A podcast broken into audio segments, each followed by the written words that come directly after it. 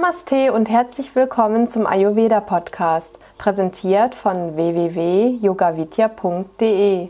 Mein Name ist Satya Devi. Ich bin Ayurveda-Therapeutin und Yogalehrerin bei Yoga Vidya. Ich möchte dir einige praktische Tipps zu Ayurveda geben. Unterdrückte Gefühle, Bedürfnisse aus Ayurveda-Sicht. Unterdrückte Gefühle sind gerade in den Industrieländern sehr verbreitet. Die Distanz zwischen den Menschen scheint sich zu vergrößern. Angst, Unsicherheit, die momentane Reizüberflutung und die fehlende Beziehung zum Göttlichen tragen zu einer Entfremdung von sich selber bei, was wiederum zur Folge hat, dass wir unsere Gefühle, Bedürfnisse unterdrücken.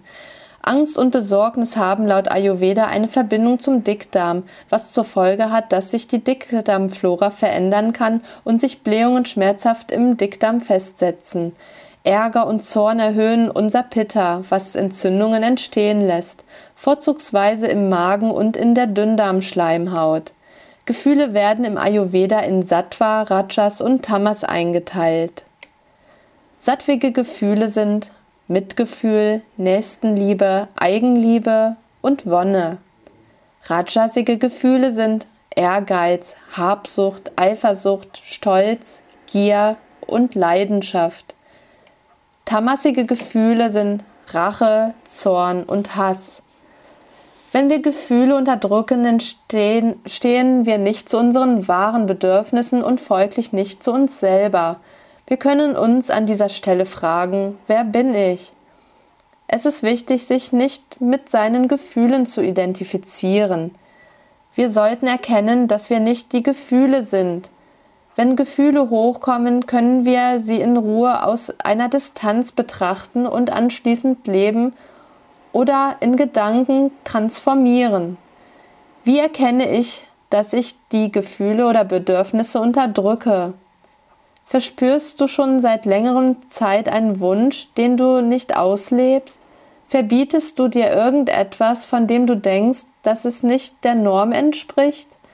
Unterdrückst du manchmal natürliche Bedürfnisse wie Niesen, Aufstoßen?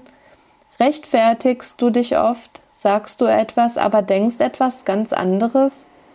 Natürlich sollten wir die kosmischen Lebensregeln einhalten, wenn wir unsere Bedürfnisse ausleben wollen. Ethik und moralische Ansätze sollten wir auch beachten. Wichtig ist es auch, dass man keinen Menschen verletzt. Wenn du entscheiden könntest, wie dein Leben aussehen soll, was würdest du am liebsten machen, sagen wollen? Welche Eigenschaften möchtest du entwickeln? Welchen Beruf möchtest du gerne ausüben? Es ist nie zu spät. Lebe dein Leben, lebe dich, unterdrücke nichts, liebe dich, sei mutig, nehme dich an, so wie du bist. Du bist ein Wunder der Natur, du hast die Macht, wenn du dich im Einklang mit der Schöpfung, also mit dir selbst befindest, kann dir nichts mehr passieren. Ja, du bist ein Schöpfer. Fange an zu schöpfen und du wirst die nötige Kraft bekommen, die du brauchst.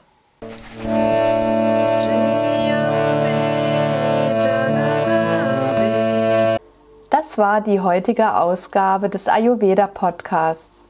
Mehr zu Ayurveda, Yoga und Meditation, auch zu Seminaren und Ausbildungen auf unseren Internetseiten www.yogavidya.de.